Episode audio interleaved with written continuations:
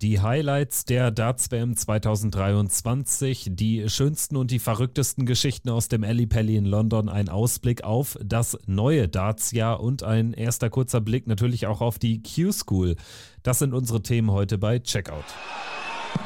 Ja, mach es, komm!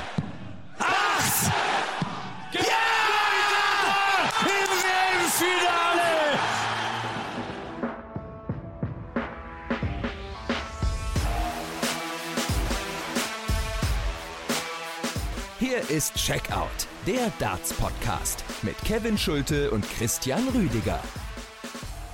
Einen wunderschönen guten Tag, liebe Freunde. Hier ist Checkout, der Darts Podcast powered bei Sport 1 zurück am Start nach ein paar Tagen Pause. Ihr habt gerade nochmal das Highlight gehört, der WM, der neuen Data von Michael Smith im WM-Finale direkt nach den acht Perfekten von Michael van Gerven. Absoluter Goldstaub-Kommentar natürlich auch von Robbie und Basti bei Sport 1. Es waren wirklich 16 intensive Tage WM, die mit diesem Knall zu Ende gegangen sind. Davon die letzten sieben Turniertage vor Ort in London. Wir wollen heute noch ein letztes Mal auf die Weltmeisterschaft zurückblicken, in Erinnerungen schwelgen, ein paar Highlights Revue passieren lassen und wir wollen diese Folge aber auch nutzen, um auf das Jahr 2023, was ja noch sehr, sehr jung ist, vorauszuschauen. Dartstechnisch natürlich. Wir, das sind Kevin Schulte, meine Wenigkeit und Christian Rüdiger. Grüße dich, hi. Hallo Kevin, ich grüße dich. Ich habe deine Stimme so ein bisschen vermisst nach den 16 Tagen. Ja, tatsächlich, ne? Also es geht mir genauso. Man ist es äh, fast gar nicht mehr gewohnt gewesen, äh, so ganz normale Tage und Abende zu erleben und vor allen Dingen auch Momente zu haben, wo man ausschlafen kann. Also das ist ja das Schöne, wenn die WM vorbei ist, dann äh, kann man sich auch mal eine Mütze schlafen mehr gönnen. Ich habe das in London noch getan, Sightseeing technisch, ein paar Tage noch dort verbracht und ich habe geschlafen wie ein Weltmeister tatsächlich. Äh, wie geht's dir so? Also sind die Akkus wieder aufgeladen so langsam? Ja, es wird schon wieder besser. Die WM ist unglaublich kräftezehrend, gerade dann, äh, wenn du am nächsten Morgen aufstehen musst muss oder besser gesagt ein paar Stunden später, dann sind wir so teilweise halb vier deutscher Zeit fertig geworden und dann hat so 6 Uhr, ja 30, 45 wieder der Wecker geklingelt. Das merkst du dann schon, äh, gerade wenn du dann so mal da sitzt vorm Laptop, 8 Uhr, 8.30 Uhr, da denkst du dir, ich könnte jetzt eigentlich direkt äh, umfallen, sozusagen, weil ich einfach noch mal ein bisschen äh, schlafen muss. Und deswegen ist das dann äh, auch schön, wenn die WM sozusagen vorbei ist für den Schlafrhythmus. Da kann man dann auch mal ausschlafen, weil man weiß, okay, abends äh, ist, steht jetzt keine Podcast-Folge an, keine Aufnahme.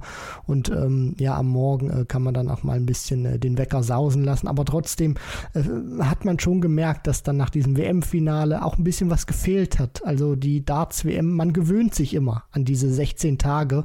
Und ähm, es fühlt sich dann schon anders an, wenn dann plötzlich kein Darts mehr läuft es war wirklich sehr intensiv und mir war jetzt zum Beispiel dein konkreter Tages- oder Nachtablauf in der Zeit gar nicht so bewusst. Bei mir war es noch ein bisschen anders. Ich habe tatsächlich dann tagsüber ein bisschen schlafen können immer oder habe vor allen Dingen da dann den Schlaf so ein bisschen reinholen können, vor allen Dingen an den letzten zwei Tagen, als es keine Nachmittagssessions mehr gab. Das kam mir dann auch schon gelegen, weil bei mir war es ja dann so, dass ich dann nach der Podcastaufnahme das Ganze hochgeladen habe und äh, die Texte für NTV noch geschrieben habe, sodass es dann teilweise irgendwie 8 Uhr morgens wurde. Dann wollten die noch eine Schalte haben in Köln. Dann habe ich mich noch in mein äh, Hotelzimmer gesetzt und dann noch irgendwie ein, zwei Sätze ins TV geblubbelt und bin dann manchmal an den letzten Tagen, so in der entscheidenden Turnierphase, bin ich danach tatsächlich zum Frühstück gegangen und habe mich danach hingelegt, während du dann schon ein paar Stunden wach warst. Also es waren ja kom komplett unterschiedliche Abläufe dann auch nochmal in, in der Phase.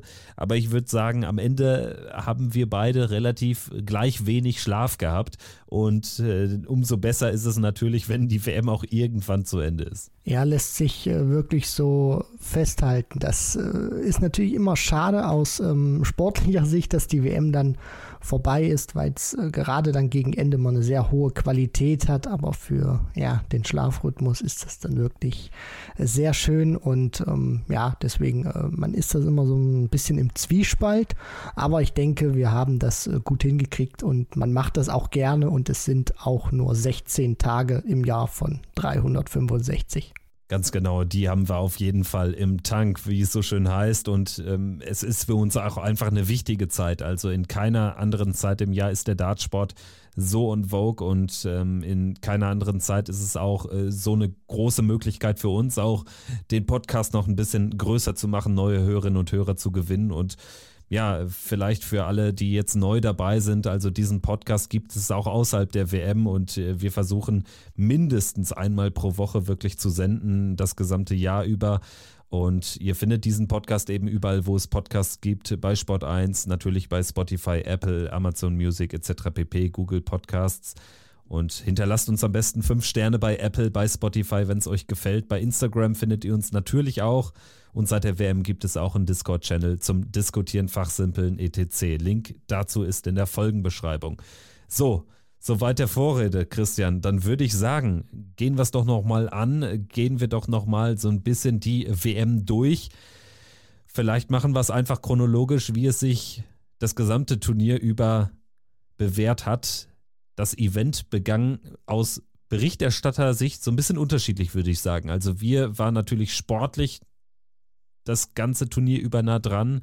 Darauf legen wir ja auch den Fokus jetzt eher weniger auf so diese Rand- oder Boulevardgeschichten. Und so war es auch an Tag Nummer 1, als ja dann so in den deutschen Gazetten Mickey Menzel den Abend dominierte, obwohl er jetzt weit entfernt war von einer Sensation gegen Peter Wright. Es lag an einem bemerkenswerten Interview nach seinem Erstrundenauftritt, wo der Gute doch, ja, etwas beschwipst wirkte, sagen wir es mal so. Also das war sicherlich so die erste Story dieser WM fernab vom sportlichen Geschehen. Ja, das Interview von Mickey Menzel war sensationell und man hat auch gemerkt, dass äh, ihm dieses erste Match äh, kräftemäßig ausgelaugt hat. Der war im Vergleich zu seinem Auftaktmatch gegen Ben Robb um 15 Punkte schlechter dann gegen Snakebite Peter Wright. Wenn er da diese Leistung ans Board gebracht hätte, dann wäre er sicherlich auch ein bisschen mehr bestellen äh, zu gewesen für Mickey Mendel. So ist er krachend scheitern gegangen gegen Snakebite Peter Wright, der nicht mal ja, äh, sein B-Game da irgendwie ausgepackt hat. Aber dieses Interview war sensationell, wo man dann auch in Social Media so ein bisschen gemunkelt hat. Ja, äh, waren da vielleicht eins, zwei äh, ja, Dosen Red Bull zu viel vor dem Match bei Mickey Menzel oder äh, hat er dann nochmal ein bisschen Ahoi-Brause ins Wasser gekippt, äh, damit er dann nochmal echt extra aufgeputscht war. Das war äh, schon, muss man sagen, sensationell und hat auch so ein wenig die äh, Geschichte von Tag 1 dominiert. Ja, ich sag mal so, das ein oder andere Siegerbier darf natürlich auch fließen, auch wenn man am Abend nochmal ran muss gegen den Weltmeister, aber er hat sich wahrscheinlich selbst nicht das Meister ausgerechnet gegen Peter Wright. Da war dann Endstation für Mickey Menzel. Ansonsten, ja, Peter Wright ähm, eben souverän ins Turnier gestartet, aber es war dann tatsächlich auch noch irgendwie so ein Spiel, was man nicht richtig einschätzen konnte und es sollte sich ja auch später zeigen, dass mit Peter Wright eben bei diesem Turnier nicht zu rechnen ist. Ansonsten habe ich mir noch aufgeschrieben, Grant Sampson, auch eine der Geschichten der ersten Turniertage, der Südafrikaner, der sich das Mannschaftshotel nicht leisten konnte, nicht wollte und äh, stattdessen in einem normalen Hotel in der Nähe des Ali Pelli war und tatsächlich ähm, im Pub nebenan äh, trainierte. Da sozusagen sein Practice Board dann fand, zufälligerweise, und das Training hat gefruchtet. Er schlägt Keen Berry und das war wirklich so eine der vielleicht die größte Sensation der ersten Turnierrunden. Ja, das muss man so äh, bilanzieren. Grant Sampson hat nicht das Monsterniveau an den Tag gelegt, aber trotzdem Runde 2 erreicht bei dieser Weltmeisterschaft. Für ihn ein Mega-Erfolg. Das kann ihm niemand mehr nehmen. Gegen Keen Barry auch wirklich Glück gehabt, dass äh, der ähm, ja, junge äh, Dynamite dann nicht auch nur ansatzweise an sein Leistungsniveau herangekommen ist. Aber dafür kann Sampson nichts. Das musste er dann auch erstmal so spielen und hat dann die Partie gewonnen gewonnen, war nicht das allerhöchste Niveau von ihm, aber er ist durchgekommen, hat dann gegen Kim Heibrechts äh, keine Leistungssteigerung hinlegen können. Es wurde eher schlechter von der Qualität, deswegen ist er dann sang- und klanglos dort mit 0 zu 3 ausgeschieden. Aber alles in allem, zweite Runde WM bei seinem Debüt, das ist eine mega Erfahrung für ihn und man hat auch gemerkt, es hat ihm einen Push gegeben, auch das Preisgeld, was er da eingespielt hat. Er nutzt das, er investiert das, denn er hat sich auch bei der Q-School in diesem Jahr angemeldet. Ja, und darüber sprechen wir am Ende dieser Folge auch noch und er wird auch in diesem Jahr eine gute Chance haben, durch den Südafrika-Qualifier oder durch den Afrika-Qualifier durchzukommen. Die Erklärung dazu folgt später. Machen wir weiter mit Tag Nummer zwei. Der erste Deutsche ist ans Hockey getreten. Florian Hempel gewinnt gegen Keegan Brown eine höchst ausgeglichene Partie mit 3 zu 2 und 3 zu 2 eben auch im Decider. Keegan Brown muss in die Q-School, auch ähm, der natürlich ein Spieler, der da jetzt zugegen sein wird. Und Flo Hempel hat wirklich ein schwaches Jahr 2022 mit diesem Auftritt dann auch wirklich gerettet, also spätestens gerettet. Er hatte ja durch die WM-Quali dann wirklich schon wichtiges Preisgeld auch eingenommen, aber dass er hier auch Keegan Brown schlägt, das ist wirklich ein toller Erfolg geworden für Flo Hempel. Das definitiv. Äh, du spielst kein besonders gutes Jahr, gerade nachdem mit dem ersten Jahr oder der zweiten Jahreshälfte von deinem ersten Tourcard-Jahr die Erwartungen auch gestiegen waren, die eigenen, wo du dann diese tolle WM spielst, unter anderem auch Dimitri Vandenberg schlägst. Und dann ist es wichtig, sich in der Super League durchgesetzt zu haben. Du weißt, King Brown, unangenehmer Gegner, kann ein fantastisches Niveau spielen, wenn er einen guten Tag hat. Auf der anderen Seite auch im Prinzip kein Gegner sein, wenn er nicht sein Niveau findet. Also es sind extreme Schwankungen, die dann äh, auch King Brown drin hat. Und er spielt um die Tourcard. Das heißt, Flo Hempel wusste, der ist wahrscheinlich doppelt und dreifach motiviert. Und dann war es der erste richtige Thriller, den wir hatten im Ali Pelli bei dieser WM und Flo Hempel kommt da durch. Wichtig für ihn, das Preisgeld dann auch nochmal zu verdoppeln und für ihn wird das sehr viel Rückenwind geben jetzt auch für die ersten Monate, weil er da im Prinzip noch kein Preisgeld zu verteidigen hat, weil er da noch keine Turniere spielen konnte aus äh, privaten Gründen. Deswegen war das für Flo Hempel ein ganz, ganz wichtiger Erfolg. Ansonsten hatten wir an Turniertag Nummer 2 auch den ersten Auftritt vom Bully Boy, vom späteren Weltmeister Michael Smith. Gewinnt 3 zu 0 gegen Nathan Rafferty. Es ist sogar ein glatter Whitewash, also 9 zu 0 in den Legs. Ein sehr, sehr entspannter Erfolg für den Bully Boy zum Auftakt. Weniger entspannt war der Sieg für William O'Connor gegen Bo Greaves in den Sätzen. 3 zu 0 spricht eine klare Sprache, aber Bo Greaves hätte die beiden ersten Sätze gewinnen können. Also Bo Greaves hier am Ende mit einem 88er Average gegen einen starken Willie O'Connor rausgegangen. Für sie trotzdem tolles Debüt mit 18 Jahren da im Ellipelli. Absolut. Also wer kann von sich behaupten, mit 18 Jahren im Ellipelli gespielt zu haben? Noch nicht allzu viele auf diesem Planeten. Und sie hat das gut gemacht, gerade in den ersten beiden Sätzen. Da musste O'Connor über die volle Distanz. Also das war auch nicht so einfach, wie sich das jetzt liest. 3 zu 0 im Ergebnis für den Magpie, sondern Satz 1 und 2 ging jeweils über die volle Distanz von 5 Legs. Und gerade auch so dieser erste Satz, der war unglaublich schwierig für Willie O'Connor. Bo Greaves kommt direkt rein mit einem 15 Data, checkt 120 Punkte. Da hast du die Halle schon mal wieder hinter dir. Dann weißt du, okay, das kann heute eine ganz, ganz ganz hitzige Kiste werden. Er hat das gut gemacht mit all seiner Erfahrung, hat ein gutes Niveau gespielt und Bo Greaves, auch trotz dieser 0 zu 3 Niederlage, finde ich, hat sie gezeigt, was sie für eine Anlage hat. Guter Wurfstil, sehr ruhig, wenig Ausreißer, wie ich finde. Also auch da gut äh, auf die 20 einjustiert und am Ende spielt sie 88,34 Punkte und hat noch nicht so wirklich ihr absolutes äh, A-Game gezeigt. Und ich finde, das ähm, spiegelt auch ganz gut wider, was sie für eine Leistungserwartung ähm, auch hat, was sie für eine Qualität spielen kann, wenn man bei ihr davon redet. Sie spielt 88,34, aber sie hat noch lange da nicht ihr bestes Niveau bzw. ihren besten Average gespielt. Tag Nummer drei stand dann äh, unter anderem im Zeichen von Lisa Ashton als äh, zweiter von drei Spielerinnen. Auch sie hat so ein bisschen das Pech, dass sie einen wirklich äh, gut aufgelegten Gegner in Person von Ryan Meikle reinläuft gewinnt aber auch zwei Sätze im äh, Decider, also kann da auch wirklich mithalten über weite Strecken des Spiels. Ihr hat dann wirklich ein gutes Timing geholfen, dieses Match in den fünften Satz zu bekommen. Da ging dann aber gar nichts mehr. Ryan Meikle konnte sich also durchsetzen. Ansonsten haben wir den ersten Gesetzten, der rausging. Daryl Gurney verliert glatt 0-3 gegen Alan Suter, der erneut eine tolle WM gespielt hat. Ich würde sagen, wir machen weiter mit Tag 4. Ja, da gab es jetzt nicht so das eine große Highlight. Ich würde mir tatsächlich den Ukrainer Wladislav Omelchenko rauspicken, der deutlich besser gespielt hat, als man befürchten musste und vor allen Dingen einen emotional höchst aufmerksamkeitserregenden Auftritt hatte. Also das war wirklich toll. Das waren tolle Szenen, tolles Interview danach gegeben bei Sport 1. Also Omelchenko hat wirklich ähm, seine Farben hier würdig vertreten, mehr als würdig vertreten. Ja, das muss man wirklich so sagen, wie du das auch gerade ähm, ja, erläutert hast, Kevin. Er hat jetzt ähm, nicht nur, sage ich mal, von den außersportlichen ähm, Gegebenheiten geglänzt, sondern es war auch sportlich ein guter Auftritt. Man hatte schon so ein bisschen die Befürchtung, ja, wie sieht das denn mit der Qualität vom ukrainischen Qualifier aus? Und man muss äh, bilanzieren.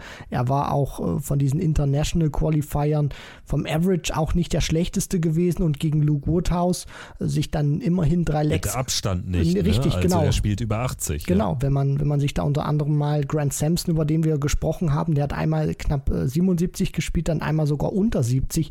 Also das sind auch Welten, die dann ähm, Spieler da voneinander trennen und gegen Lugothaus sich in drei Sätzen drei Lecks äh, geholt, dann den zweiten sogar im Decider erst verloren und ich glaube sogar neben der 180 auch die 149 gecheckt, also da auch ein richtiges Highlight drin gehabt. Der hat gute Anlagen präsentiert und da muss man schon sagen, das war sportlich auch ein Gewinn gewesen, neben dem Walk-on, neben der Emotionalität, weil wir alle wissen, was in seinem Land gerade Schreckliches passiert.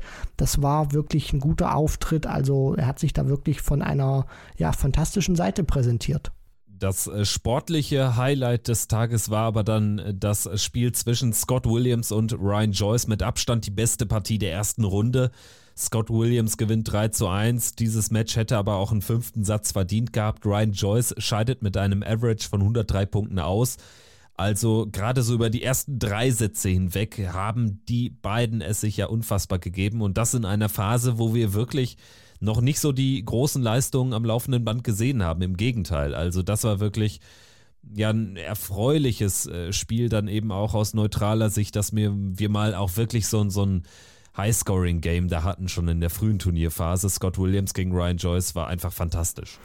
Ja, und das ist auch schön für die Fans, dass die nicht so aushungern in dieser Anfangsphase der WM, weil wir bis dahin sehr viele glatte Siege auch hatten mit 3 zu 0. Und wenn es dann mal über die volle Distanz ging, dann waren das meistens so Matches wie Whitlock gegen Perez, wo 87 gegen 85 im Average spielt oder Gavlas gegen Burnett 84 gegen 85 auch wieder im Average. Und hier war es wirklich mal eine Partie gewesen, wo die sich die Highscores um die Ohren gepfeffert haben, wo sehr viel Dramatik, sehr viel Spannung dabei war auf einem sehr hochklassigen Niveau. Ich meine, die spielen hier über vier Sätze. Beide im Schnitt 15 Darts, Ryan Joyce sogar dann eher mit der Tendenz Richtung 14 Darts und der verliert diese Partie mit 1 zu 3. Das hat sehr viel auch über ja, die Qualität und das Leistungsvermögen von Scott Williams ausgesagt. Tag Nummer 5 stand an den Zeichen der nordamerikanischen Qualifikanten. Stichwort Leonard Gates mit seinem ersten Auftritt. Er gewinnt gegen Gerd Nentjes, aber er zeigt eben fernab des Sportlichen, was es auch bedeutet, im Eli Pelli aufzutreten und wie man dort auch tatsächlich fernab des Geschehens am Oki die Fans mitreißen kann. Also das war wirklich Werbung für ihn, für seine Person, für das US-amerikanische Darts und wir haben tausende Zuschauer erlebt, die USA geschrien haben und das will was heißen. Leonard Gates, fantastisch. Genauso fantastisch war aber auch das Comeback des Kanadiers David Cameron, der gegen Richie Erdhaus aus einem 0 zu 2 in den Sätzen und 0 zu 2 in den Legs noch einen 3-2-Sieg zaubert. Und ich frage mich bis heute, wie Richie Erdhaus diese Partie verlieren konnte. Also Tag 5 war dann auch von der Dramatik echt so der erste, wo ich gesagt habe, oder ich sag mal so, von so spektakulären Ereignissen wurde man da fast so ein bisschen erschlagen in den ersten zwei Spielen des Abends und das war gerade so in der Frühphase äh, des Turniers noch nicht der Fall. Man hatte irgendwie deutlich weniger Geschichten als in den Vorjahren, weil eben Überraschungen ausgeblieben sind etc. pp. Aber es waren dann hier in dem Fall Leonard Gates und äh, David Cameron, die da wirklich großartige Geschichten ans Board oder in den Alley Pally gebracht haben. Ja, du siehst das auch nicht so häufig, dass ein Spieler wie David Cameron dann noch eine Partie drehen kann, wenn er 0 zu 2 in den Sätzen und 0 zu 2 in den Lecks zurückliegt. Und Richie Adhouse, wie, wie viel waren es? 6, 7, acht Matchstarts, also es waren auf jeden Fall unfassbar viele, die er hatte und sie nicht nutzen konnte. Und dann kommt David Cameron tatsächlich zurück, zeigt, dass er ein richtig guter Spieler ist, hat bei dieser WM ein bisschen zu lange, finde ich, gebraucht, um in die Matches dann reinzukommen. Und äh, gegen Adhouse ist das gerade so nochmal gut gegangen, aber sich äh, ja auch gut verkauft. Auch einer, der noch gut im Saft steht, auch wenn er mittlerweile Ü50 ist, was man ihm nicht ganz so ansieht, genauso wie bei Leonard Gates der ein absoluter Publikumsliebling geworden ist, der sein Land, die USA, unglaublich liebt. Das merkt man einfach, wenn er da auf die Bühne kommt und vor allem auch es schafft, die Fans im LA Pelli direkt auf seine Seite zu ziehen mit seiner Persönlichkeit und dann auch, wie er gespielt hat gegen Gerd Nentjes, war nicht das absolut, äh, absolute Meganiveau. Am Ende sind es 81 Punkte, aber die Partie hatte wirklich einen guten Drive, weil Gates diesen Entertainment-Faktor reingebracht hat und das Publikum auch dadurch sehr gut unterhalten konnte. Entertainment hatten wir auch einen Tag später am sechsten Turniertag mit Ricky Evans, der, man muss es so klar sagen, sogar Fallon Sherrock beim Walk on die Show gestohlen hat mit seinem Weihnachtsmann-Kostüm und Merry Christmas als Einlaufmelodie. Also das war ein kluger Schachzug von Rapid Ricky Evans und er hat das Match auch gewonnen, 3-1 gegen Fallon Sherrock, hätte aber auch genau umgekehrt ausgehen können. Also auch Fallon Sherrock, die dritte Frau im Bunde bei dieser WM mit einer guten Leistung über den Weg, wie sie zum Turnier gekommen ist, legen wir trotzdem mal lieber den Mantel des Schweigens. Das war keine Glanzleistung von der PDC. Sie kann da nichts dafür, das haben wir oft genug betont. Ansonsten, Raymond van Barneveld gewinnt nach einer Lebensmittelvergiftung, war beim Chinesen am Piccadilly Circus, hat dann einen Tag ja nicht wirklich den Weg aus dem Bett finden können und gewinnt dann in einem starken Spiel gegen Ryan Meikle 3-1. Und wir haben dann auch das schlechteste Match der gesamten WM erlebt zwischen Jamie Hughes und Jimi Hendrix. Also das wären so meine drei Talking Points zu Tag 6. Ja, Hughes gegen Hendricks, das war ja nichts für die Feinkostabteilung. Das war wirklich tougher als jedes 2-Dollar-Steak, diese Partie. Vom Scoring her nicht berauschend, von den Doppeln, da wollen wir auch gar nicht reden. Am Ende kommt Jimi Hendrix durch, kann sich freuen, aber Jamie Hughes ein Schatten seiner selbst. Was hat der für Averages schon gespielt bei der PDC und er ist gefühlt nicht mehr wieder zu erkennen. Danach wurde es äh, ja auch qualitativ besser und auch äh, von der Show her. Ricky Evans, Fallon Sherrock, Evans hat das auch ähm, in der Pressekonferenz nach dem Match gesagt, er hätte diese Partie auch gut und gerne verlieren können. Ist jetzt nicht unbedingt der verdiente Sieger aus seiner Sicht, aber er hat eben mehr richtig gemacht als Fallon Sherrock und das war mehr doppelt zu treffen. Und darum geht es im Darts. Und danach noch Raymond van Barneveld, wo man nach dem ersten Satz dachte, na, wird das vielleicht kritisch werden für Barney? Kann er hier schon rausgehen? Muss man sagen, er hat sich auch aufgrund der Umstände mit der Lebensmittelvergiftung fantastisch rausgezogen und eine der möchte ich es mal so formulieren, besten Leistungen ähm, ja, eines gesetzten Spielers zum Auftakt gezeigt. Und man hat es auch gemerkt, danach hatte Barney richtig viel Selbstvertrauen, hat auch eine Kampfansage Richtung Gervin Price gesendet. Im Nachhinein muss man sagen, er hätte den Mund vielleicht nicht ganz so voll nehmen sollen. Ja, tatsächlich ist äh, die Kampfansage dann nach Weihnachten mehr als verpufft, geht mit 4-0 gegen den Iceman raus. Ansonsten äh, gehen wir jetzt aber erstmal noch weiter auf die Tage vor Weihnachten ein. Gabriel Clemens ist ins Turnier eingestiegen. Gaga gewinnt gegen Willie O'Connor 3-0. Zu dem Zeitpunkt wusste noch keiner, was der für eine Wahnsinnsgeschichte bei dieser WM schreiben würde. Es hat sich zumindest angedeutet, dass er eine Chance hat, wirklich weit zu gehen bei diesem Turnier. Ich hatte auch bei NTV da in meinem Text das Ganze, glaube ich, überschrieben mit ähm, Gabriel Clemens macht Hoffnung auf deutsche Traum-WM oder so, weil man ja schon gesehen hat, er ist wirklich steady unterwegs. Dafür reichten einfach auch die 30 Minuten gegen O'Connor, weil O'Connor auch einfach kein, keine leichte Auftakthürde war und er die aber höchst souverän genommen hat.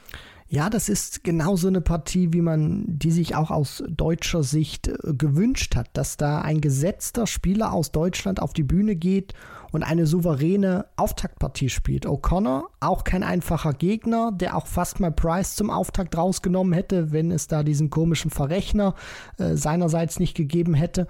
Und dann äh, kommt er da auf die Bühne, spielt Mitte 90, absolut stabile Partie. O'Connor kommt nicht ganz an die Leistung von dem Match gegen Bo Graves ran.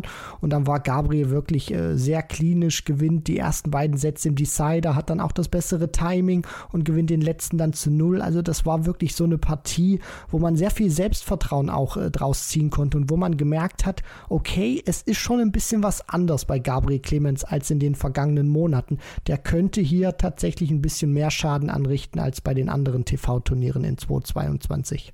An Tag Nummer 8 hat sich dann entschieden, wer gegen Gabriel Clemens antreten würde. Nach Weihnachten Jim Williams hat die Nummer 8 der Welt, James Wade, rausgenommen. Auf dem Papier natürlich eine große Überraschung, wenn man ehrlich ist ja, hatte man so ein bisschen kommen sehen, dass bei The Machine nicht so viel gehen würde.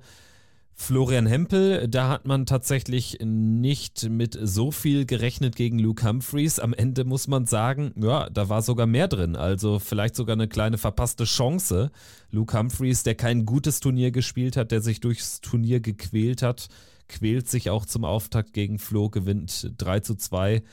Und das auch nur, weil er zumindest hinten raus zwei gute Sätze, zwei sehr stabile Sätze spielt. Aber bis dahin war Hempel wirklich absolut im Match. Das war eine richtige Kampfpartie gewesen zwischen den beiden. Mir hat gefallen, wie Flo Hempel mit dieser Situation umgegangen ist. Er merkt, Humphreys spielt nicht sein bestes Niveau. Dann wartest du als Gegner vielleicht auch darauf, okay, wann explodiert der? Wann legt er endlich los und spielt sein Spiel?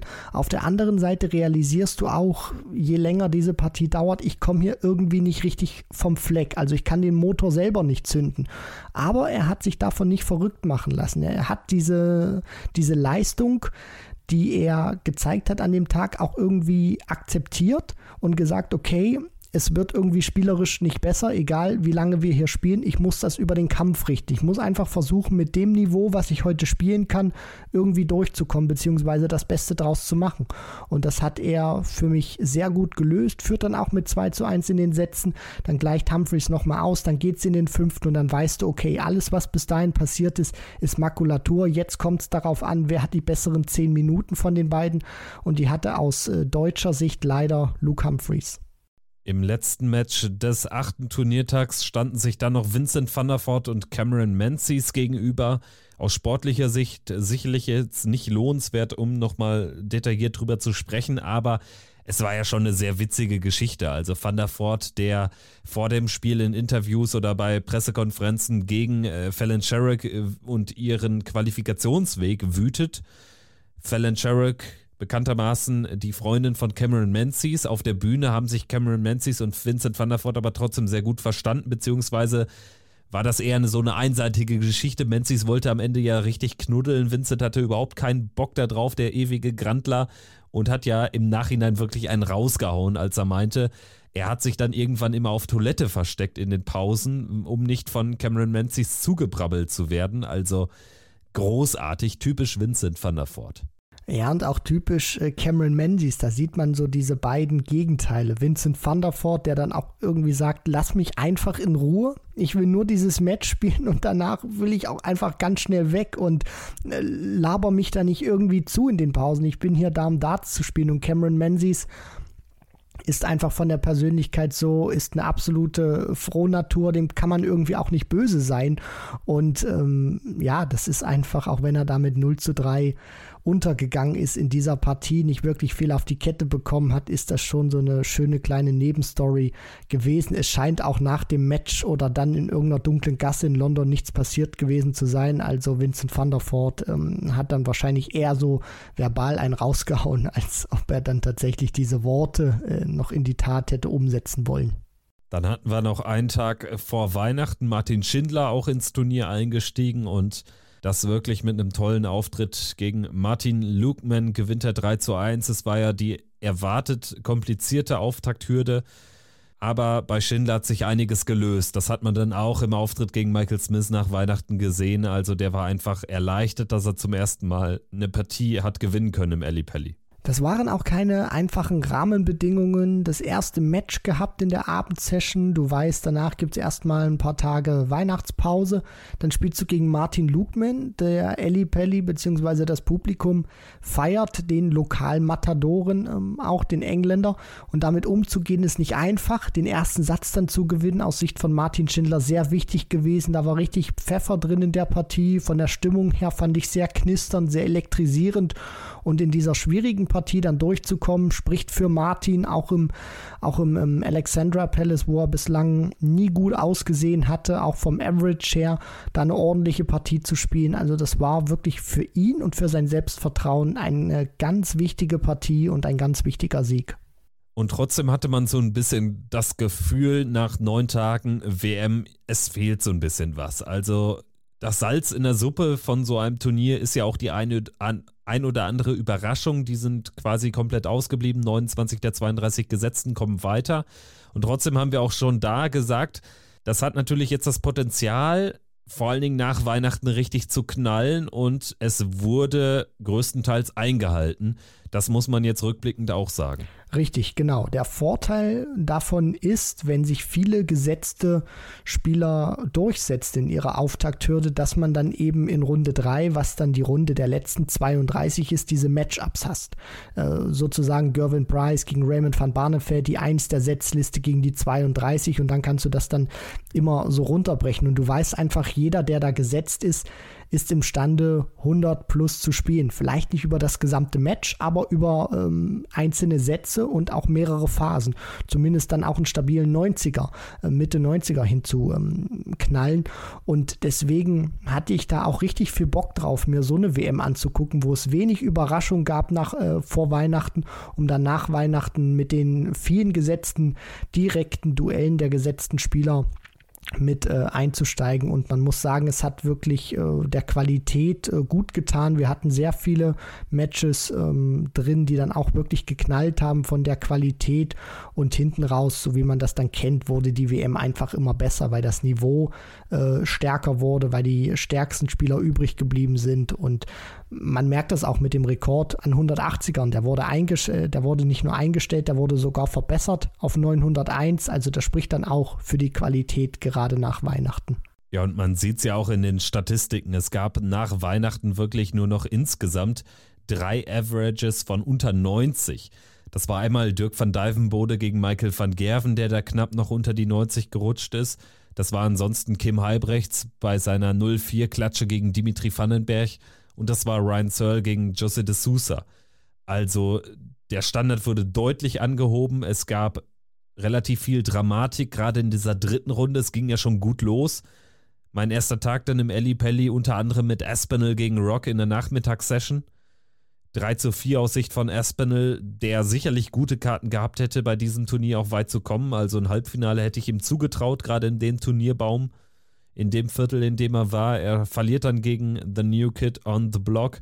Und dann haben wir natürlich das Highlight aus deutscher Sicht an diesem zehnten Turniertag. Gabriel Clemens gewinnt 4-3 gegen Jimmy Williams, der das Match seines Lebens zumindest auf PDC-Niveau spielt und am Ende wirklich gegen Gabriel Clemens höchst bitter ausscheidet, weil Gaga dann aber auch im entscheidenden Moment selbst die Dart seines Lebens wirft. Ja, das ist genau so ein Match, was man sich aus deutscher Sicht äh, gewünscht hat. Gabriel Clemens unter Druck liegt dann auch äh, in dieser Partie zurück mit 2 äh, zu 3 in den Sätzen, ist dann wirklich ganz kurz vorm Ausscheiden und weiß dann auch in dieser einen Aufnahme, hab die Punktzahl nicht mehr ganz im Kopf, wenn ich den Dart auf Doppel jetzt verhaue, dann bin ich höchstwahrscheinlich raus. Und er hält diesem Druck. Das war in 2-3-Situationen so. Ne? Richtig. Ne? Also tatsächlich war Gaga da höchst äh, gefährdet rauszugehen und war wirklich stark unter Druck und umso stärker und umso höher ist es einzuschätzen, wie er das gemacht hat. Richtig, weil das ist immer genauso dieser Moment, der aus deutscher Sicht immer ein bisschen gefehlt hat. Wenn du weißt, ein deutscher Spieler lag zurück oder liegt zurück, nicht nur WM, sondern andere TV-Turniere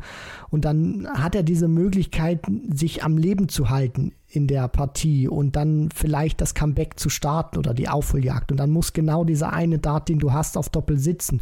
Und der saß so häufig nicht in der Vergangenheit. Und jetzt macht Gabriel Clemens diese crucial Moments, diese ganz kritischen Momente aus seiner Sicht rein, übersteht das, zieht sehr viel Selbstvertrauen daraus und spielt für mich die beste Partie äh, bis zu diesem Zeitpunkt im Alexandra Palace, äh, die er jemals an den Tag gelegt hat. Und das äh, hatte ich zu dem Moment gesagt, obwohl er Peter Wright vor zwei Jahren rausgenommen hat. Wohlgemerkt bis zu dem Zeitpunkt. Danach äh, kam ja noch ein bisschen mehr. Ein großartiger Abend insgesamt, ähm, weil danach natürlich auch noch einiges passierte. Wir haben Raymond van Barneveld gegen Gervin Price erlebt. War das vielleicht auch unerwartet klare einseitige Spiel zugunsten des Iceman, aber danach natürlich noch ein ordentlicher Knall. Äh, der 4 zu 1 Sieg von Kim Halbrechts über Peter Wright, also der Weltmeister, scheiterte im zweiten Spiel. Und das, was er jetzt uns auch vorher im Interview gesagt hat, das ist nicht eingetreten. Also er war offensichtlich noch nicht so ganz bei der Sache. Das ist am Ende das Fazit aus Sicht von, oder muss das Fazit sein aus Sicht von Peter Wright. Ja, er hatte da bei uns im Interview das äh, Pokerface auf, beziehungsweise die Worte, die haben nicht ganz so der Wahrheit entsprochen. Vielleicht hat er sich in dem Moment danach gefühlt, die genauso zu sagen, aber seine Leistungen haben das Gegenteil gezeigt und er hatte das äh, danach auch nochmal ähm, thematisiert. Da gab es dann auch nochmal einen Artikel bei äh, den ähm, Kollegen da von Sport 1, wo Peter Wright dann auch gesagt hat, ja, Vorbereitung war nicht ganz optimal mit Joanne, also mit seiner Ehefrau war erst irgendwie zwei Tage vor Turnierstart dann wirklich alles safe und das hat ihn dann schon beeinflusst, anders als er das bei uns im Interview dann noch kommuniziert hatte. Es ging dann weiter mit einer interessanten Nachmittagssession am 28. Dezember. Josse de Sousa gelingt das Kunststück aus einem 0 zu 3 gegen Ryan Searle noch einen 4 zu 3 Sieg zu schrauben. A la Bonheur de Sousa zum zweiten Mal mit einem großen Comeback, nachdem er ja auch Whitlock nach 0-2 noch mit 3-2 geschlagen hatte. Alan Suter kommt immerhin auch aus einem 0-2, um 4-2 gegen Danny Noppert zu gewinnen. Das war wirklich eine große Überraschung in der Nachmittagssession und danach haben wir Gary Anderson ausscheiden sehen gegen Chris Doby. Anderson, der nach 1 zu 3 Rückstand Chris Doby wohl noch irgendeinen Spruch gedrückt hat hinter den Kulissen. Chris Doby wollte nachher nicht sagen, was er gesagt hat, hat nur gesagt, dass da was vorgefallen ist. Also Gary Anderson wirklich, er gibt einfach insgesamt kein gutes Bild mehr ab, sowohl sportlich in diesem vermaledeiten Jahr als auch jetzt in der Art und Weise der Niederlage. Er ist auch irgendwie zu einem Grandler, zu einem Wüterich geworden. Ja, das häuft sich in den vergangenen Jahren bei Anderson. Es ist nicht nur diese Partie damals gewesen mit Gervin Price, die heiß diskutiert wurde, wo Price natürlich großen Anteil daran hatte, wie Anderson äh, reagiert hat auf der Bühne, aber auch so diese Jahre danach. Ich erinnere mich an dieses äh, Tischgate oder Wassergate dann mit äh, Menzo Suljovic bei der WM 2021, wo er danach auch richtig was vom Stapel gelassen hat im Interview danach. Er ist allgemein sehr dünnhäutig geworden, Gary Anderson, so habe ich den Eindruck, beziehungsweise er tut das äh, mehr kund als früher. Vielleicht war Gary Anderson von der Persönlichkeit her schon immer so gewesen, aber äh, konnte diese Emotionen noch gut im Zaun halten, bis äh, die Kameras und Mikrofone alle weg waren. Jetzt lässt er das einfach raus. Vielleicht liegt es auch am Alter, weil er merkt, Qualität ist nicht mehr ganz so da, wie er sich das gerne wünscht. Er spielt bei den großen Turnieren nicht mehr vorne mit, rutscht in den Rankings ab, wird auch ein bisschen älter, wo er dann auch merkt, okay, Karriere geht so langsam Richtung Zielgerade. Da kommt viel zusammen bei Anderson und ähm, ja, leider gibt er dann nicht nur am Oki, sondern auch abseits des Okis nicht mehr so diese ganz tolle äh, ja, Figur ab, wie man sich das gerne wünschen würde. Du hast Mensur gerade angesprochen. Der hat sportlich wirklich, wirklich eine tolle Figur abgegeben, überraschenderweise. Hatte ja Mike de Decker 3-0 geschlagen. Das hatten wir ihm ehrlicherweise nicht zugetraut. Danach gegen Michael van Gerven am 11. Äh, Turniertag wirklich auch eine tolle Partie gezeigt. Die beste seit Jahren. Und er hat wirklich für vielleicht den Moment neben dem neuen Data von Michael Smith bei dieser WM gesorgt, die 161 rausgenommen, weil Michael van Gerven ein Dart auf Bullseye oder nachdem er ein Dart auf Bullseye verweigert hatte zum Satzgewinn, dadurch das Match nochmal richtig äh, spannend gemacht. Das auch so ein typischer Mensur in dem Fall. Wir haben eben über einen typischen Vincent gesprochen, sicherlich jetzt auch über einen typischen Gary Anderson. Das war so der typische Menso aus den guten Jahren. Ja, und es war auch der typische Van Gerven aus seinen guten Jahren, dass er mit dem Selbstvertrauen spielt und sich denkt, der Suljovic kriegt diese 161 Punkte nicht aus. Und dann wird er bestraft, weil Menso sich ans Oki stellt und diese 161 tatsächlich checkt. Und das war auch äh, zum Satz gewesen. Also es war nicht nur irgendwie ein Leck, wo Van Gerven schon 2 zu 0 äh, führt in den Lecks, sondern Mensur hat das zu einem extrem wichtigen Zeitpunkt auch aus seiner Sicht gemacht, weil danach hätte Van Gerven wirklich diese drei klaren Darts äh, zum Match bekommen.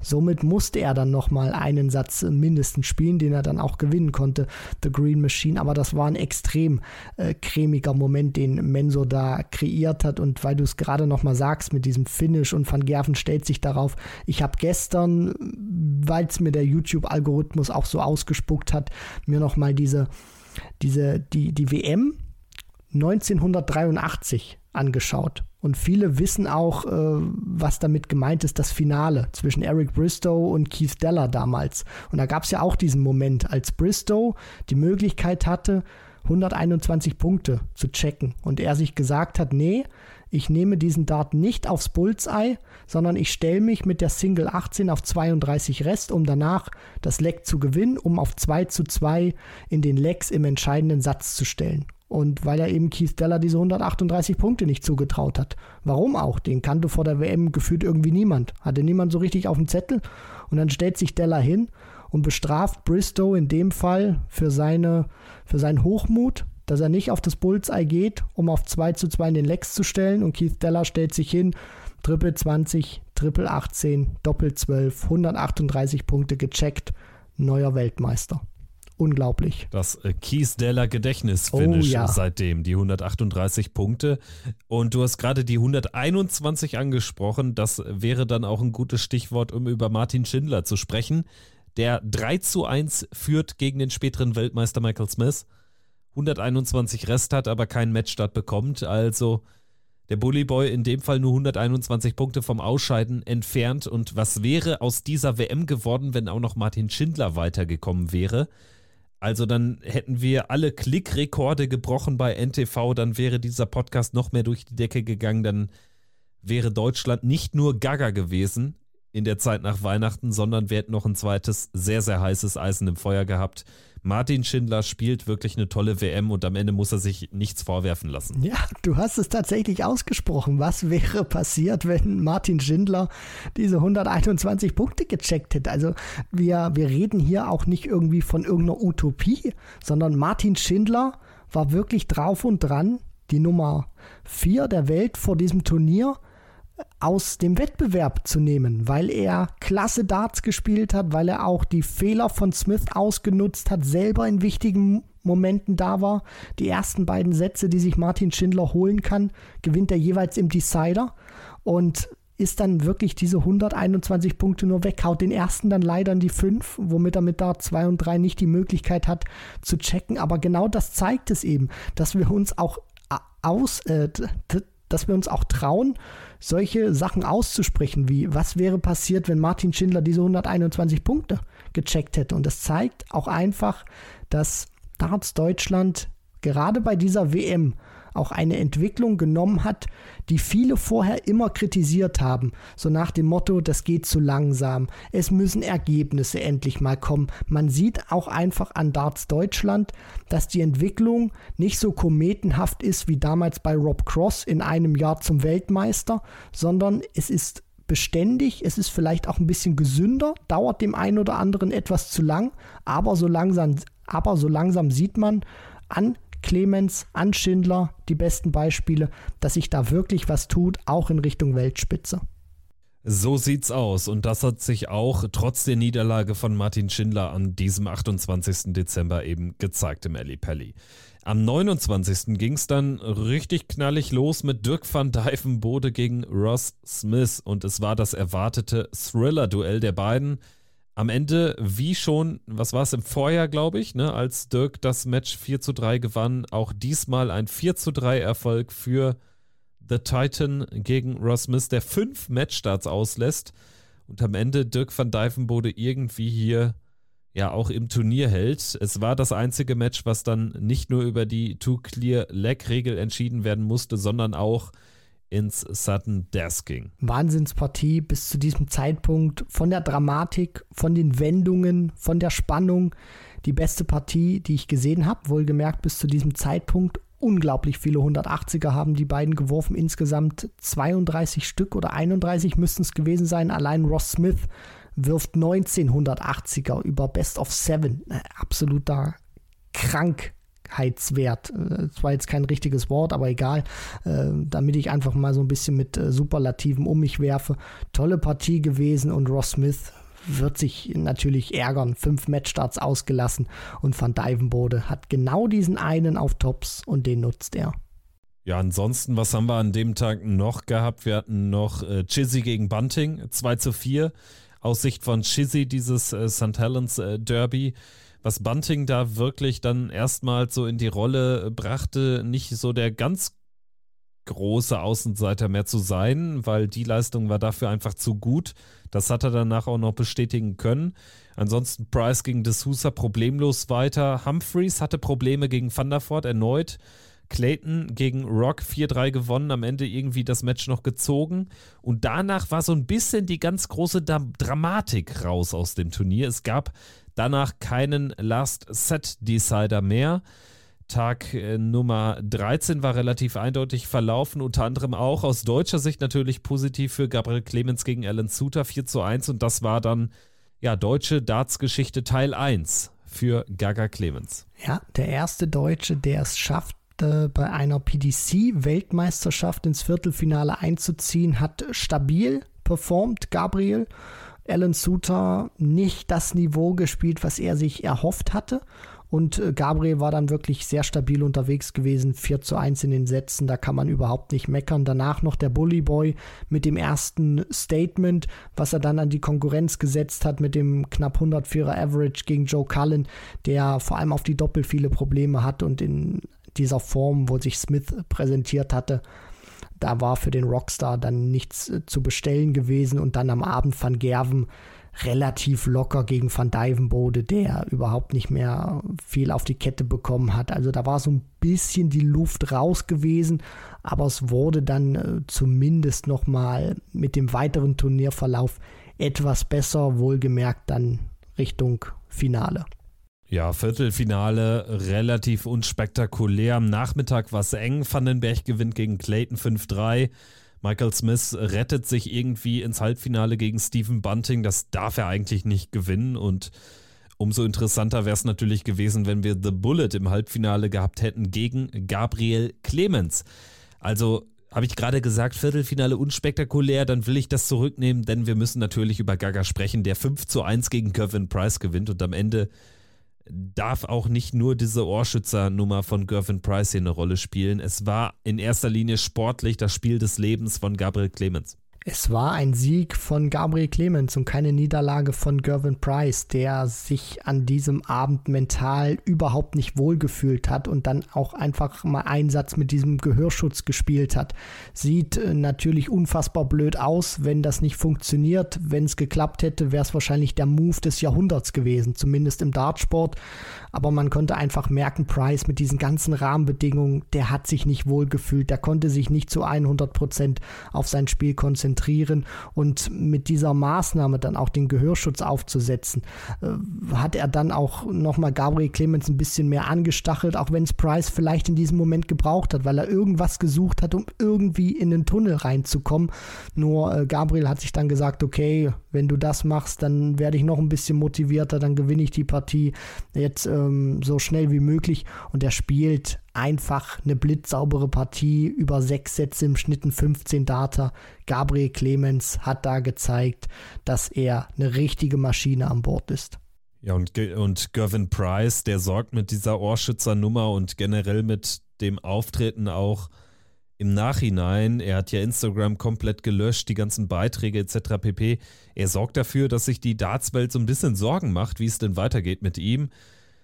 Jetzt kann man aber Entwarnung geben, er hat jetzt unter anderem die Promi Darts WM schon mitgespielt und äh, da wird er jetzt auch nach Bahrain zum Bahrain äh, Darts Masters reisen, da ist er jetzt auch unterwegs gewesen. Also von daher, er bleibt natürlich der PDC-Welt erhalten, aber er hat einmal mehr gezeigt, dass er wirklich ein ganz kurioser Kauz ist und dass er einfach, ja, diesen Sport nicht liebt in seiner puristischen Art und Weise. Das ist eben keine neue Erkenntnis, aber es hat sich einmal mehr gezeigt, dass er ja dann auch tatsächlich vielleicht irgendwann dann doch die Lust verliert, ne, wenn er sich irgendwie ungerecht behandelt fühlt. Ich muss es aber hier an dieser Stelle auch nochmal betonen.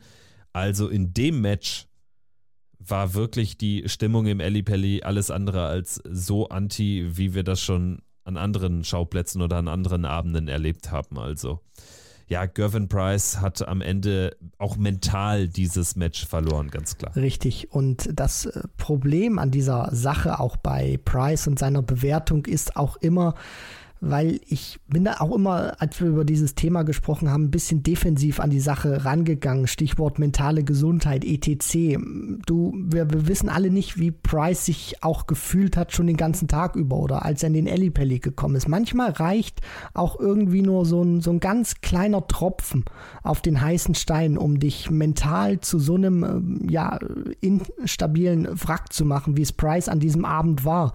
Und äh, deswegen will ich ihm das jetzt auch nicht irgendwie irgendwie zu übel nehmen. Ich glaube, er hat wirklich einfach irgendwas gesucht, um sich irgendwie ein bisschen besser auch vom Kopf her, von seiner mentalen Gesundheit zu fühlen. Und das hat einfach nicht geklappt. Und danach gab es eben diese Kurzschlussreaktion. Das ist jetzt auch wieder so ein bisschen, wird ihm das wahrscheinlich zum Verhängnis, weil die Leute sagen, ja, jetzt hat er irgendwie wieder angekündigt, dass er äh, gehen wird. Jetzt hat er es doch nicht gemacht. Wenn er es beim nächsten Mal wieder irgendwie machen sollte, nehmen es die Leute dann auch nicht ernst. Wobei ich dann sage, irgendwann wird er es dann vielleicht mal machen machen, wenn er wirklich äh, ja dieses Fass zum Überlaufen äh, bringt aus seiner Sicht. Aber ähm, und das möchte ich nochmal äh, auch betonen, er hat es ja auch bei der Promi Darts WM gezeigt, Gervin Price. Das kann auch ein ja ganz anderer, sympathischer Mensch sein, wo ich dann auf Social Media gelesen habe, Mensch, der Price, der ist doch irgendwie auch ganz sympathisch, wie er jetzt gezeigt hat in diesem Ambiente. Ja, der liebt den Sport vielleicht nicht unbedingt so sehr, äh, wie das äh, andere Spieler auf der Tour tun, nehme ich ihm aber auch, auch nicht übel, weil ich glaube, solche Typen wie er braucht der Dartsport auch. Die machen ihn interessanter, unterhaltsamer, spülen auch mehr Geld in die Kasse. Und am Ende darf man nicht vergessen, Gervin Price ist zum Beispiel nicht so jemand wie ich, der jetzt äh, ja irgendwie auf einem Turnier, auf einem lokalen Turnier dann auch mal rumlungert, wo es vielleicht um ja, äh, ein paar hundert Euro Preisgeld spielt, die dann ausgeschüttet werden, je nachdem wie hoch das Startgeld und die Teilnehmerzahl ist, sondern der verdient damit seinen Lebensunterhalt. Und es bringt Price überhaupt nichts, wenn ihn alle sympathisch finden und er überall in Runde 1 ausscheidet. Nein, der will sich und seiner Familie ein gutes Leben ermöglichen. Und wenn es dann eben auch mal heißt, äh, Dinge zu tun auf der Bühne, die uns nicht so viel gefallen, er dafür aber 500.000 Pfund einsackt, dann soll es so sein. Ich nehme es ihm nicht übel, war keine gute Aktion, aber ja, so ist er eben und das werden wir wahrscheinlich nicht ändern können. Ja, und Gabriel Clemens äh, war davon auf jeden Fall unbeeindruckt und ist ins Halbfinale eingezogen, hat dieses deutsche Dartsmärchen weiter geschrieben. Hieß auch für mich noch ein paar Überstunden, ein paar weitere Artikel schreiben, ein paar weitere NTV-Schalten machen etc. pp. Und Gabriel Clemens Märchen ist dann erst im Halbfinale zu Ende gegangen gegen einen glänzend aufgelegten Bullyboy Michael Smith, der nach ausgeglichenem Beginn am Ende durch diesen äh, Bull-Checkout im sechsten Satz äh, zum 4 zu 2 wirklich entscheidend auf die Siegerstraße eingebogen ist. Aber trotzdem für Gabriel Clemens ein herausragender Abend. Er war danach dann auch auf der Pressekonferenz noch am Start. Es ist ja eher unüblich, dass dann Verlierer äh, dann da auch noch äh, ihre Sicht der Dinge zum Besten geben. Aber die Deutschen haben das gemacht. Martin Schindler, Gabriel Clemens, das hat die PDC sicherlich auch so ein bisschen eingefordert, weil der deutsche Markt wichtig ist. Aber natürlich war klar, dass Gaga da jetzt auch nochmal einen Auftritt haben würde. Und es war ein weiterer guter Auftritt, ein sehr aufgeräumter Auftritt. Er hat einfach nur Spaß gemacht bei dieser WM. Und er ist am Ende mit 100.000 Pfund Preisgeld belohnt worden mit einem fantastischen Erfolg, Halbfinale. Was für ein Hammer. Es war eine grandiose WM aus deutscher Sicht und natürlich auch aus Sicht von Gabriel Clemens. Dieses Halbfinale Klar, er verliert es mit 2 zu 6. Auf der anderen Seite muss man auch sagen, Smith spielt eine verdammt gute Partie, hat gute Momente auch drin vom Timing, wo er die 161 rausnimmt. Der spielt fünf Finishes von über 100 in dieser Partie. Also auch das zeigt, er hat diese High Finishes auch gebraucht, um sich dieses 6 zu 2 herauszuarbeiten gegen Gabriel Clemens, der dann auch äh, ja die letzten Sätze, die es gewesen sind, ich glaube den sechsten und siebten dann äh, jeweils im die äh, jeweils im Decider verliert, genau. Und das sind dann natürlich auch nochmal so ein paar Momente, wo du dir denkst, okay, wenn er den mitnimmt, wie wäre die Partie da gelaufen oder hätte er nochmal das Comeback starten können? Ist jetzt alles äh, Kaffeesatzleserei, gehört alles äh, der Vergangenheit an. Am Ende steht fest, Gabriel Clemens hat die beste PDC-WM eines Deutschen ever gespielt und mit dem Halbfinale, das ist das Gute, ist sogar noch ein bisschen Luft nach oben für zukünftige Weltmeisterschaften. Das äh, zweite Halbfinale war auch schon fast vorbei, als die Pressekonferenz vom äh, Bully Boy noch lief. Michael van Gerven hat 6 zu 0 gegen Dimitri Vandenberg gewonnen und bei diesem 6 zu 0 nur vier Lecks abgegeben. Danach auf der Pressekonferenz hat er sich mit einem Sun-Reporter eingelegt. Das war auch fantastisch, äh, weil dieser ähm, ihn auf vermeintliches Stampfen auf der Bühne hinter äh, Dimi angesprochen hat und danach ist äh, Michael van Gerven völlig aus dem Sattel gegangen. Großartige Szenen auch so als Beobachter, so ehrlich muss man dann auch sein. Das hat einen natürlich dann auch äh, durchaus begeistert. Das ist natürlich dann auch was Besonderes, wenn man dann vor Ort ist und das Ganze nicht nur hinterher bei YouTube oder so miterlebt. Ja, und dann müssen wir jetzt natürlich final über das große Finale sprechen. Michael van Gerven verliert zum dritten Mal ein Endspiel gegen den Bully Boy, gegen Michael Smith am Ende 4 zu 7. Vor allen Dingen natürlich dieses unglaubliche Leck im zweiten Satz wird bis in alle Ewigkeit in Erinnerung bleiben, aber es war auch generell eines der besten Finals. Würdest du mitgehen, es war vielleicht sogar das beste Finale im Alley Pally, weil natürlich Taylor Barney war noch das Finale in der Circus Tavern oder würdest du sofort Kontra geben und sagen, hier, weiß ich nicht, Louis Anderson war doch deutlich besser. Ja, Louis Anderson war extrem cremig gewesen, sowohl vom Rhythmus her als auch von der Tatsache, dass Adrian Lewis den neuen Data damals gespielt hat im Finale. Damit ist Michael Smith jetzt der Zweite, dem ein perfektes Spiel im Endspiel gelungen ist. Ich gehe das nochmal so ein bisschen vor meinem Kopf durch. Louis Anderson fand ich cool, 2011, aber mich hat auch Taylor gegen Anderson 2015 extrem überzeugt. Das war eine umkämpfte Partie. Beide vom Niveau her auch gut, so ähnlich, glaube ich, wie Smith und Van Gerven gespielt haben. Nur mit dem Unterschied, dass die beiden über die volle Distanz von den Sätzen gegangen sind. Also 7 zu 6 hat sich Anderson damals durchgesetzt. Das fand ich auch sehr dramatisch, diese Partie, wo Anderson sich da diese 180 äh, selber aus dem Board äh, rausballert. Äh, Deswegen, das, das beste Finale, das ist immer so eine, so eine subjektive Sache. Es war eines der besten Finals, aber das Beste nicht unbedingt, weil das 7 zu 4 dann etwas zu klar von der Scoreline ist. Also dann hätte es wirklich schon 6-6 stehen müssen und dann gehen die nochmal irgendwie in den entscheidenden 13. Satz mit einer Dramatik. Da hat so ein bisschen was gefehlt, finde ich, hinten raus, obwohl die Qualität bombastisch war. Ja, würde ich mitgehen. Also wenn Van Gerven vielleicht dann nochmal so ein richtiges Comeback gestartet hätte, auch noch den elften Satz mitgenommen hätte, dann wäre es natürlich auch nochmal eine dramatischere Begegnung geworden. Am Ende reden wir hier aber natürlich über einen verdienten Weltmeister und man muss vielleicht sagen, dass Michael van Gervens Problem war bei diesem Turnier, dass er irgendwie sich so die guten Leistungen nicht so richtig gut eingeteilt hat. Gegen Dimitri Vandenberg hätten ihm auch 10 Punkte weniger im Average. Ich übertreibe jetzt bewusst, aber sie hätten ihm vermutlich wirklich gereicht, um da durchzukommen. Da gewinnt er dann 6-0 mit einer 108 und er kann das tatsächlich dann nicht ansatzweise im Finale bringen, vor allen Dingen nicht in der zweiten Hälfte des Finals. Und das ist dann vielleicht das Problem gewesen aus seiner Sicht. Und das war auch für mich sehr überraschend zu sehen, weil Van Gerven über Jahre einer war, der den besten Endsport auf der Tour hatte.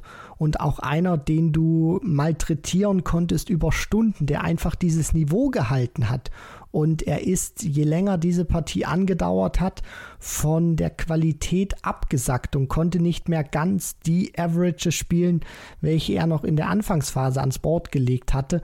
Das fand ich überraschend, dass Van Gerven derjenige war von beiden, der dann hinten raus nicht mehr ganz die Qualität hatte, sondern Smith der stabilere über die Distanz und das ist auch eben die Erkenntnis, die Van Gerven ärgern wird. Noch eine interessante Story äh, von diesem Finalabend äh, für The Zone war die letzten zwei Tage ja Kevin Großkreuz vor Ort. Ich weiß jetzt nicht warum, auf jeden Fall war er da. Ähm, vielleicht hat es auch so ein bisschen mit der Promo für die Promi-Darts WM auf Pro7 zu tun, wie auch immer. Es äh, gab dann auf jeden Fall die lustige Situation, dass im Verlauf des WM-Endspiels, Wayne Mardell war ja irgendwann dann raus aus der ganzen Nummer, weil er nicht mehr sprechen konnte nach dem neuen Data. Er war dann irgendwann wieder im Presseraum und es gab dann die Situation, dass Kevin Großkreuz auf einmal auch da rumlief und auf Toilette ging und die Holländer so ein bisschen sich fragten, hm, den kenne ich doch, ist das nicht ein Fußballer? Die Engländer hatten überhaupt keinen Schimmer, hatte ich das Gefühl. Und es ist ein kleiner Fun-Fact jetzt nur. Es gibt einen Moment in diesem Turnierverlauf, an dem Wayne Mardell und Kevin Großkreuz gleichzeitig auf der Toilette gewesen sind. Das habe ich nämlich mitbekommen, weil Kevin Großkreuz nämlich dann gerade eben äh, die Toilette aufsuchte und Wayne Mardell ungefähr 30 Sekunden später auch. Und äh, das finde ich ist doch ein interessanter Fun-Fact nochmal am Rande dieser WM-Berichterstattung. Also Kevin Großkreuz, ein Fußball-Weltmeister, den in dem Moment äh, quasi niemand kannte, und Wayne Mardell, eine Darts-Legende, vielleicht der beste Darts-Kommentator überhaupt, zeitgleich in den Katakomben des Ali Pellis.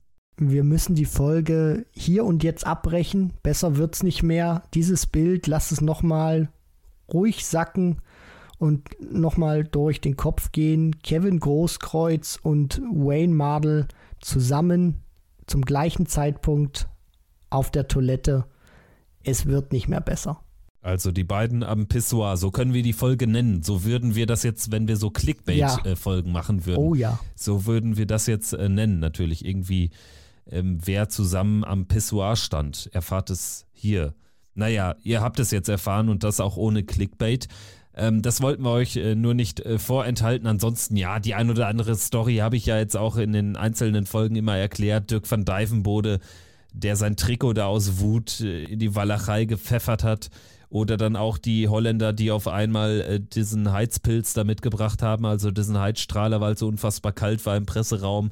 Es gab schon großartige Szenen auch am Rande ähm, äh, des äh, sportlichen Geschehens. Das war wirklich äh, eine tolle Erfahrung und ich hoffe, wir können das jetzt vielleicht im nächsten Jahr oder in diesem Jahr dann schon zusammen auch erleben um dann auch ähm, ja, zusammen so die ein oder andere Geschichte zu schreiben und um dann auch von Tag 1 an ein Uber zu benutzen und keinen Bus. ja, die äh, Geschichte war auch extrem äh, schön gewesen, dass äh, ja in dieser Weltstadt London Busse nicht sich an die Fahrpläne halten, beziehungsweise das mehr so eine Orientierung ist, mehr so ein Vorschlag, wie du das gesagt hast, als äh, dann tatsächlich wirklich planmäßig abzufahren. Da ist die deutsche Gründlichkeit, die lobe ich mir in dem Moment dann doch mehr als abends irgendwie 23 Uhr 30 vor dem Ellipelli zu stehen und nicht zu wissen, äh, fährt denn jetzt überhaupt noch ein Bus oder muss ich gleich den Fußmarsch antreten, weil vielleicht die Kohle äh, nicht mehr reicht für ein Taxi oder ein Uber. Auch eine wunderschöne Story und ähm, ja, du hast es gerade schon angesprochen, äh, Ellie Pelli.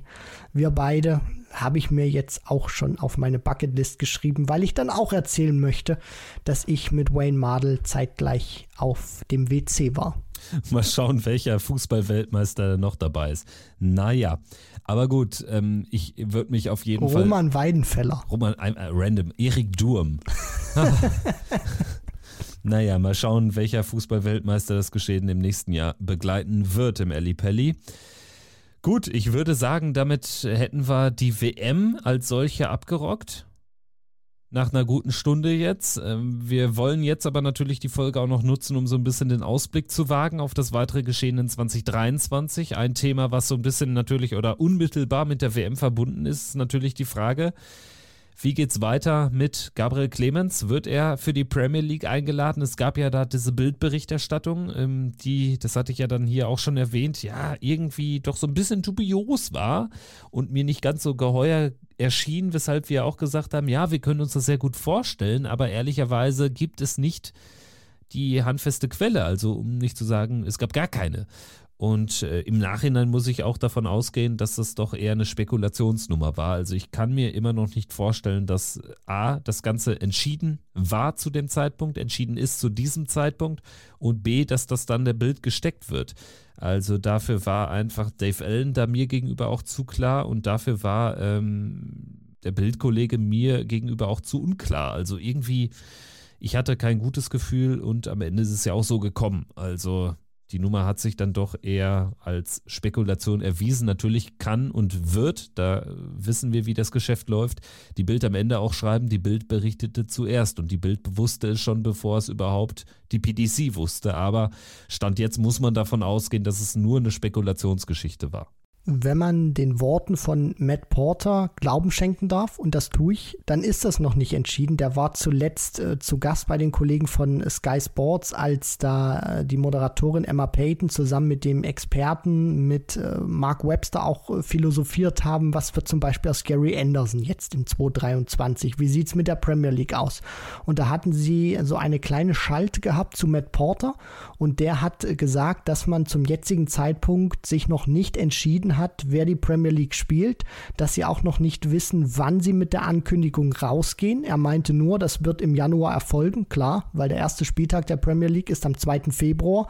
Das heißt, es wäre schön, wenn es noch im Januar stattfinden würde aber er hat auch gleichzeitig gesagt in seinen Worten, dass äh, das Masters jetzt auch nicht so diese äh, ja endgültige Entscheidung vielleicht über den letzten Startplatz bringt, sondern er meinte eben nur, es ist noch nicht entschieden, es wird eine Entscheidung geben im Januar Wann das sein wird, ist nicht klar. Das bedeutet für mich auch, sie wissen nicht, ob das Masters jetzt tatsächlich noch mit reingenommen werden soll in das äh, Kriterium, in die Entscheidungskriterien oder nicht. Deswegen, es bleibt spannend. Gabriel Clemens drin oder nicht. Wir werden es in ein paar Tagen, vielleicht auch ein, zwei Wochen wissen. Ja, ich glaube, die Masters-Aussage ist natürlich auch so eine Art Fallschirm um quasi sich auch davor zu retten oder zu bewahren, dass es da den kompletten Outside-Shot gibt. Denn ich glaube nicht, dass jetzt irgendwie bei aller Liebe ein Damon Hatter ähm, in die Premier League genommen wird oder ein Kellen Ritz. Also dafür ähm, gibt es da einfach zu viele andere Kandidaten. Und ähm, Gabriel Clemens, das ist auch die Erkenntnis, ist auf jeden Fall eine davon, ein Kandidat. Und äh, da spielt vor allen Dingen der deutsche Markt eine Rolle. Ich glaube auch nach wie vor, dass die Chance wirklich da ist. Und aus PDC-Sicht würde ich sagen, muss man es machen. Und auch aus Sicht von Gabriel Clemens hätte ich da wirklich nicht die Bedenken, die ja auch äh, Matt Porter in dem Fall im Sport 1-Interview gesagt hat, dass natürlich die PDC auch bei der Auswahl darauf achten wird, dass man nicht irgendwie Gefahr läuft, die ein oder andere Karriere auch kaputt zu machen. Das hat man bei, vielleicht mit Abstrichen bei Bunting, sicherlich bei Halbrechts und ganz deutlich bei Jelle Klaassen am Ende, rückblickend muss man das so betrachten, gemacht. Ich glaube allerdings, dass Gabriel Clemens davor auch gefeit ist. Also dem Mann kann, glaube ich, nichts anhaben, was jetzt irgendwie so Mentales betrifft und so. Also ich glaube, Gabriel Clemens, so wie er es auch gesagt hat, natürlich würde er jetzt die Einladung nicht ablehnen. Natürlich, da ist er auch ehrlich, hätten es andere mehr verdient, definitiv. Aber also ich glaube, dem Mann tut man damit nur einen Gefallen. Ich glaube nicht, dass er daran irgendwie zerbrechen würde. Dafür ist er zugesettelt. Ich glaube, dass diese Premier League-Entscheidung keine sportliche sein wird, beziehungsweise dass der sportliche Aspekt nicht überwiegt. Sagen wir es mal so, wenn dann Entscheidungen getroffen werden, beziehungsweise wenn die Entscheidung pro Gabriel Clemens getroffen wird, dann ist sie nicht irgendwie 70 Prozent sportlicher Natur und 30 Prozent äh, medialer oder Marketing-Aspekt, sondern ich glaube dann schon, dass es anders gewichtet wird, dass die PDC sich eben bewusst ist, dass sie hier Stand jetzt eine One-Time-Only-Chance erstmal hat. Weil was passiert, wenn Gabriel Clemens jetzt nicht in 2023 irgendwie wieder bei einem Major im Halbfinale auftaucht. Was ja durchaus passieren kann. Er spielt ein gutes Matchplay irgendwie, spielt sich da ins Achtelfinale, vielleicht auch Viertelfinale ähm, legt dann bei der WM nochmal einen guten Run hin, wo er wieder Achtelfinale, vielleicht auch Viertelfinale spielen kann. Das sind dann so Ergebnisse, okay, dann kannst du wieder so eine Teilnahme auch im nächsten Jahr gerecht, äh, rechtfertigen. Aber es wird eben schwierig, weil du weißt, er hat jetzt das Halbfinale erreicht. Jetzt ist eben dieser Hype so, so richtig real auch angekommen von den, Ansch von den Einschaltquoten. Das, was wir alle wollten. Und ich glaube, dessen ist sich die PDC bewusst und wird sich auch gut überlegen, ob sie ihn in diesem Jahr reinnehmen oder nicht, weil sie auch wissen, wenn er jetzt nicht äh, explodieren sollte oder diese Leistung konstant übers gesamte Jahr bestätigt, dann wird es eben schwierig, das vielleicht nochmal zu rechtfertigen, weil jetzt ist der Hype da und jetzt kannst du davon abschöpfen. Warum warten? Also die Chance ist gegeben und vielleicht nutzt sie die PDC. Dann würde ich jetzt einfach nochmal sagen, wir haben das jetzt, glaube ich, schon 24 Mal in diesem Podcast gemacht in den letzten Folgen, aber lass uns jetzt nochmal festlegen. Stand 9.1.23 Uhr Aufnahmezeit. Wer sind die acht Spieler in der Premier League, sofern es bei den acht Spielern bleibt, was aber Stand jetzt der Plan ist der PDC. Michael Smith, Peter Wright, Michael van Gerven, Gervin Price, die Top 4 natürlich gesetzt. Wer sind die anderen vier? Ich würde so frei sein und mal kurz vorlegen mit meinen vier Namen. Ich gehe jetzt einfach mit Gabriel Clemens. Ich mache es von hinten weg. Ich glaube tatsächlich, man wird die Chance jetzt wahrnehmen und aus Marketing und aus finanzieller Sicht Gabriel Clemens mit reinnehmen. Man wird auch mit reinnehmen Joe Cullen. Das ist mein Gefühl. Ja, er ist jetzt gegen Michael Smith sang- und klanglos dann doch rausgegangen im Achtelfinale, aber hat eben bei seiner ersten Premier League-Teilnahme mehr als überzeugt. Also ich glaube, Joe Cullen wird drin sein, als Engländer auch. Dann haben wir Dimitri Vandenberg, wird vielleicht den einen oder anderen überraschen. Ich glaube, er hat, äh, er hat, glaube ich, wirklich gute Karten auch nochmal als Belgier da so einen anderen Touch reinzubringen und dann entscheidet es sich zwischen Espinel und Humphreys. Der eine oder andere wird sagen, was mit Clayton? Ich glaube, die Tatsache, dass Clayton jetzt die letzten Einladungen für die World Series in Bahrain und in Kopenhagen bekommen hat, deutet für mich darauf hin, dass das vielleicht ja zu Lasten der Premier League geht. Das ist für mich so ein kleines Signal. Und dann glaube ich, dass es Humphreys wird. Auf der letzten Rille, obwohl die WM eigentlich kein Bewerbungsschreiben war, aber er ist die fünfte Welt. Rob Cross hat ja selbst mal so ein bisschen durchschimmern lassen. Eigentlich, ja, so richtig äh, braucht er es nicht unbedingt und die letzten Premier League-Leistungen waren auch nicht gut von ihm. Deswegen, ich bin dabei Humphreys, Cullen, Vandenberg, das ist für mich die größte, das größte Fragezeichen. Und Clemens, ich sage aber, alle vier sind für mich fraglich. Und zwar höchst fraglich, weil du wirklich würfeln kannst. Und trotzdem wollte ich mich jetzt einfach mal festlegen, erwartet das aber natürlich auch von dir. Ja, ich werde auch liefern. Ich sage auch gleich alle Angaben ohne Gewehr und für mich wirklich verdammt schwierig. Ich würde in meine Liste normalerweise 10, 11 reinnehmen bin ich gerade noch mal durchgegangen. Ich weiß jetzt nicht, wen ich irgendwie rausschmeißen sollte. Deswegen, um das jetzt nicht in einem endlosen Monolog ausschweifen zu lassen, versuche ich es so kurz wie möglich zu halten, ohne ganz große Erklärung. Seht's mir da bitte nach.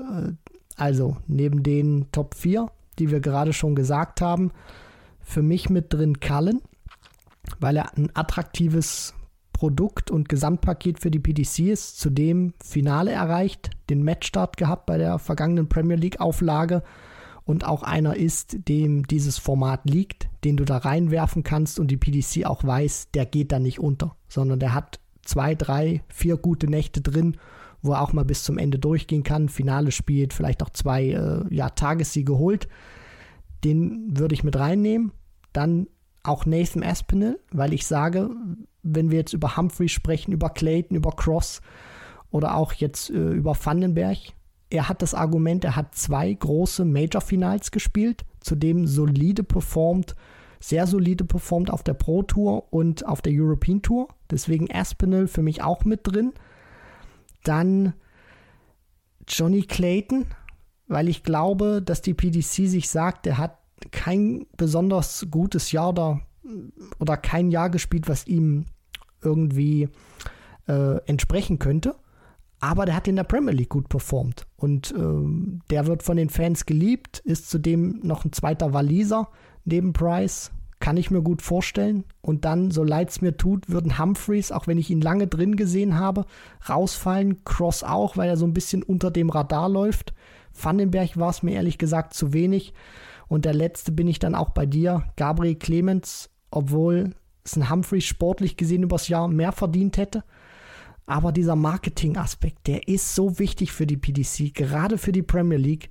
Deswegen sage ich meine vier: Cullen, Aspinall, Clayton und Gabriel Clemens. Ja, also ehrlich gesagt überzeugst du mich am meisten bei Aspinall kontra Vandenberg, weil ja, du hast schon recht, Aspinall zwei große Major-Finals gespielt, fast das Mega-Comeback gelungen gegen gegen Michael van Gerven jetzt bei der WM auch natürlich unlucky, extrem unlucky, früh raus gegen Josh Rock und Dimi. Da schlägt vielleicht am Ende auch dieser letzte Eindruck noch rein, dieses 0-6 gegen Michael van Gerven, wo er wirklich, wo es ein Offenbarungseid war, wo er abgeschlachtet wurde. Also das könnte ihn vielleicht dann am Ende auch rausbringen. Hätte er normal irgendwie 3-6 verloren oder so, wäre das vermutlich ausreichend gewesen. Also ich glaube schon, dass es dann auch noch einen Bonus gibt gegenüber einem vielleicht auch einem Espinel oder auch einem Kallen. Also es ist spannend wie nie. Am Ende muss man wahrscheinlich sagen, es sind wirklich elf Kandidaten, die man da durchrotieren lassen könnte. Es werden aber Stand jetzt nur acht werden. Und aus deutscher Sicht hoffen wir natürlich auf Gaga. Ich wäre einfach auch mal gespannt zu sehen, inwieweit das auch noch einen Boost erzeugen würde. Denn das ist immer so die Annahme, ne? Ist es denn wirklich so? Glaubst du wirklich daran, dass die Premier League dann so den großen Effekt hätte? Sie findet ja dann auch Donnerstagabend statt gegen Fußballspiele etc. pp. in dann generell anderen Zeiten, Endphase europäische Fußballwettbewerbe, Bundesliga etc. pp. Wie bist du da angestellt? Also hätte das nochmal so den großen Effekt auf den deutschen Dartsport? Ja, glaube ich schon, weil du dann auch ein Turnier hast von Februar bis Mai wo ein Deutscher dabei ist. Wir reden hier über die, die Premier League, sozusagen das Elite-Turnier, was die PDC äh, den Spielern gibt, wo sie sagt, okay, ihr habt im vergangenen Jahr am besten performt wir nehmen euch mit rein, beziehungsweise das sind die Top 8 Spieler. Es werden auch nur 8 sein, das hatte Matt Porter in diesem Interview gesagt. Der Modus wird sich auch nicht ändern, zumindest nicht in diesem Jahr. Also das kann man äh, schon nochmal festhalten. Und für mich ist es dann auch die, die Premier League, das äh, Turnier am zweithöchsten dotiert nach der Weltmeisterschaft das würde nochmal einen Extremboost geben, wo gespielt wird, dass jede Woche gespielt wird, nochmal diese Aufmerksamkeit erzeugen. Es wird zur Primetime gespielt, das heißt, die Leute sind abends alle da, von der Arbeit zurück, können sich gemütlich auf die Couch legen bzw. setzen und diese Partien anschauen. Und für mich auch für den deutschen Markt interessant, weil ich sage, wenn Gabriel Clemens tatsächlich in der Premier League spielt, dann muss im Free TV eigentlich alles live laufen, wenn Gaga dabei ist. Ja, und das sollte ja gut aussehen. Ne? Also Stichwort Sport 1 war ja Premier League technisch da auch wirklich äh, gut am Start im vergangenen Jahr. Mit Gaga sollte das erst recht der Fall sein. Aber da wollen wir jetzt auch irgendwie nichts Falsches erzählen, ähm, werden das natürlich dann aber dementsprechend auch hier berichten im Podcast. Ansonsten vielleicht nochmal ganz kurz der Ausblick jetzt auch auf die nächsten Turniere. Wie geht es denn eigentlich weiter? Wir haben jetzt Q-School gerade am Laufen, sprechen wir gleich nochmal kurz drüber. Dann haben wir aber am Donnerstag und Freitag das Bahrain Darts Masters, werden wir natürlich analysieren. Jetzt aber auch so ein bisschen über den Tellerrand hinausschauen, wollen auch mal so aufs Thema Sportswashing schauen, wollen mal vielleicht die provokante Frage stellen, ist das der Katar-Moment der PDC, in dem Wissen, dass man ja auch schon die PDC in Dubai hatte, vor einigen Jahren, fast zehn Jahre zurück, aber wollen das auch nochmal äh, auf die Tagesordnung bringen in der nächsten Folge. Und äh, dann haben wir in zwei Wochen oder in anderthalb Wochen auch schon das Nordic Darts Masters, also die World Series jetzt auch extrem früh am Start. Und Ende des Monats, äh, Ende Januar dann eben das Masters womöglich dann auch das letzte Turnier oder das ist dann das letzte Turnier, wo man sich nochmal für die Premier League empfehlen könnte, wenn die PDC nicht schon vorher bekannt gibt, wer die acht Startplätze bekommt. Also es ist auch jetzt ein Januar, der deutlich aufreibender, deutlich stressiger für alle Beteiligten ist, als es in den vergangenen Jahren der Fall war. Ja, ungewöhnlich. Und ich bin auch gespannt, wie die Topstars dann auch in die Saison starten, wenn dann die Players Championship Turniere losgehen, wenn die European Tour losgeht und dann auch die Premier League. Also sind die vielleicht ein bisschen müde, weil sie viel spielen mussten, beziehungsweise viel reisen mussten im Januar, was sie sonst so nicht kannten. Vielleicht ist das äh, sogar der große Vorteil von einem Michael van Gerven, der in Bahrain unter anderem nicht mitspielt, weil er im Urlaub erstmal weilt und äh, andere Topstars wie eben ein Price unter anderem äh, jetzt unterwegs sind. Also da bin ich wirklich gespannt, wie sich auch die Topstars der Szene in den ersten Wochen und Monaten des Jahres präsentieren werden. Ja, und wir haben ja dann das erste European Tour Event auch äh, tatsächlich in äh, Kiel. Das ist ja auch ein neuer Austragungsort für die European Tour. Das äh, beginnt dann am 24. bis 26. Februar. Da ist die Premier League schon längst am Laufen. Die beginnt am 2. Februar in Belfast. Also es geht wirklich Schlag auf Schlag und wir wollen jetzt nochmal die Chance nutzen, um auch auf die Q-School zu sprechen zu kommen. Die hat jetzt heute am Aufnahmetag am 9. Januar schon begonnen. Einmal die UK Qualifying School in Milton Keynes und einmal die europäische Variante, die kontinentaleuropäische Variante in Kalka. Hat jetzt auch dazu geführt, Kalka, der Austragungsort, ganz nah an der niederländischen Grenze. Es äh, gibt da jetzt auch wirklich horrende Teilnehmerzahlen und in diesem Jahr, so sieht es aus, äh, werden erstmals mehr Tourkarten in Kalka ausgespielt oder in der European Qualifying School als in der britischen Variante. Und ähm, ja, jetzt äh, sind wir ja noch in der First Stage, also da geht es noch nicht ans Eingemachte. Aber wir haben schon wieder die ein oder andere interessante Story äh, miterlebt. Unter anderem ein Corey Cadby, der gegen einen Benjamin Freudenreich verliert.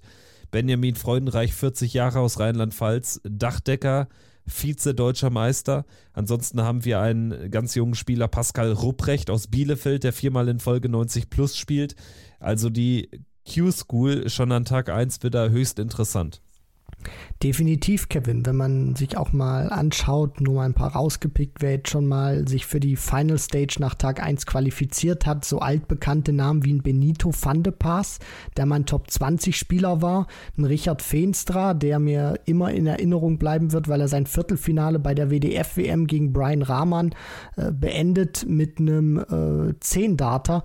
Also auch das extrem cremig, was er da gespielt hat. Der ist jetzt auch schon mal in der Final Stage unterwegs und dann die genannten Namen, die du gerade schon ähm, in den Raum geworfen hast, unter anderem mit Corey Cadby, der zwei gute Matches gespielt hat, zumindest vom Average her, äh, hohen 80er Bereich. Wenn er das jetzt konstant spielt, dann wird er sich in die Final Stage äh, spielen aus meiner Sicht. Und Pascal Ruprecht, eine gute Überraschung an Tag 1, äh, drei Punkte gesammelt, sollte eigentlich auch dann äh, sich für die Final Stage äh, qualifizieren sollen, auch über die Rangliste, wenn er es nicht über den Tag schaffen sollte. Und es wirkt für mich auch so, dass das einer ist, der seine äh, Leistungen am Practice Board auch in die äh, in, in, das, in das Kompetitive ummünzen kann. Das haben wir so oft oder ich erlebe das auch so oft, dass es Spieler gibt, die spielen am Practice Board unglaubliche Sachen, aber spielen dann 15, 20 Punkte schlechter im Average, wenn sie dann in einem Turnier unterwegs sind, unter vollkommen anderen Rahmenbedingungen. Aber er scheint einer zu sein, der auch das spielt, was er am Practice Board spielen kann. Ja, und ansonsten aus deutscher Sicht haben wir natürlich wieder mit Lukas Wenig oder auch einem Daniel Klose heiße Eisen im Feuer denke, da darf man erwartungsfroh sein. Dragutin Horvath auch immer so jemand, der dann auch aus dem Nichts um eine Tourkarte mitspielen kann. Im letzten Jahr ja eine zweistellige Anzahl an Matchstarts vergeben, um sich die Karte zu sichern. Mal schauen, ob es in diesem Jahr klappt. Ja, das sind alles so Namen, die einfach höchst interessant sind. Weniger interessant wird jetzt sein Nico Springer. Der hat sich zwar jetzt heute qualifiziert schon für die Final Stage, wird die aber definitiv nicht mitspielen weil er eben bis zum Sommer noch seine Ausbildung macht in Mainz und dementsprechend ja, da jetzt eben ganz klar gesagt hat, er kann im Falle einer Tourkarte da eh nichts mitspielen, ist da eben nicht flexibel und es ist natürlich verständlich, ne? Also gar keine Frage. Aber natürlich schon ein bisschen schade, dass da jetzt auch ein weiteres Jahr ins Land geht. Aber ich denke, der Dartsport hat eben den Vorteil, dass man so lange da noch einsteigen kann ins Profigeschäft. Und ich würde es mir einfach wünschen, natürlich aus Berichterstatter-Sicht, dass wir mit Nico Springer da auch bald einen dabei haben, der auch wirklich richtig, richtig gute Darts werfen kann, der jetzt auch nicht nur einfach dabei wäre, wenn er denn mal die Tourkarte sich schnappt. Er wäre in diesem Jahr einer der Top-Favoriten, sofern man überhaupt davon sprechen kann auf der oder bei der Qualifying School. Richtig, das ist immer ein Stück Lotterie, weil die Qualität dann auch sehr dicht beisammen ist und du auch einfach nicht sagen kannst, okay, ich komme da irgendwie locker durch oder der wird das sicher machen, weil du auch wirklich eine Dichte an Spielern hast, die dir auch mal über eine relativ kurze Distanz, die erstmal in dieser ähm, ersten Stage gespielt wird, First to äh, Best of Nine, das heißt, du brauchst fünf Legs, dann in der Final Stage brauchst du dann sechs Legs, um eine Partie zu gewinnen. Das ist einfach einfach brutal schwer, da durchzukommen. Und Nico Springer hat das richtig gesagt, auch auf seinem Instagram-Kanal, Prioritäten setzen für 2024. Dann auch, das ist einfach, äh, ja, auch eine gesunde Einstellung. Es kann nicht jeder so ein Leben sich dann auf die Beine stellen, wie das ein Price oder ein Van Gerven tun, vom Preisgeld her. Sondern da muss man schon vernünftig sein und wissen, okay, was passiert, wenn es vielleicht nicht mit Darts klappen sollte, wenn ich nicht diese Monster-Preisgelder einspiele, weil das eben nicht jeder dann auch kann. Deswegen macht er das sehr vernünftig und vor allem auch äh, zieht er da zu einem richtigen Zeitpunkt dann auch raus. Der kann die Challenge Tour mitspielen, er kann diese Qualifier für die European Tour mitspielen, spart sich da das Preisgeld, macht er auch im Prinzip alles richtig und bekommt es vor allem dann nicht auf den Deckel von äh, Social Media, wenn er sich dann die Tourcard erspielt und dann nicht an einem Turnier teilnehmen kann. Dann sagt auch wieder jeder, ja, warum hat er dann mitgespielt? Von daher alles okay. Ja, manchen Leuten kann man es halt nicht recht machen. Nee, ne? Also nie. das äh, bleibt einfach bis in alle Ewigkeit so. Aber gut, haben wir darüber auch gesprochen. Ansonsten kurzer Blick nach Milton Keynes, nach UK. Da haben wir unter anderem einen Spieler von den Bahamas. Der wird für eine Tourkarte nicht in Frage kommen, aber das äh, finde ich ist doch eine interessante Geschichte. Ein Spieler äh, von Zypern hat auch schon ein paar Punkte gemacht sogar.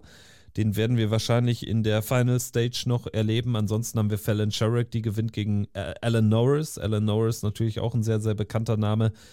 Ehemals auch ein Topspieler gewesen bei der PDC. Ansonsten haben wir Lisa Ashton, die geht direkt raus. Wir haben Jamie Lewis, der ist schon in der Final Stage. Also auch da wieder bekannte, ganz neue Namen. Schönes Mischpaket auch da wieder natürlich für euch serviert. Wir werden das natürlich dann in der nächsten Folge auch besprechen. Es wird auch wieder eine große Folge mit einer ausführlichen Q-School-Analyse und dann eben auch dem Blick auf Bahrain, auch eben über den sportlichen Tellerrand hinaus.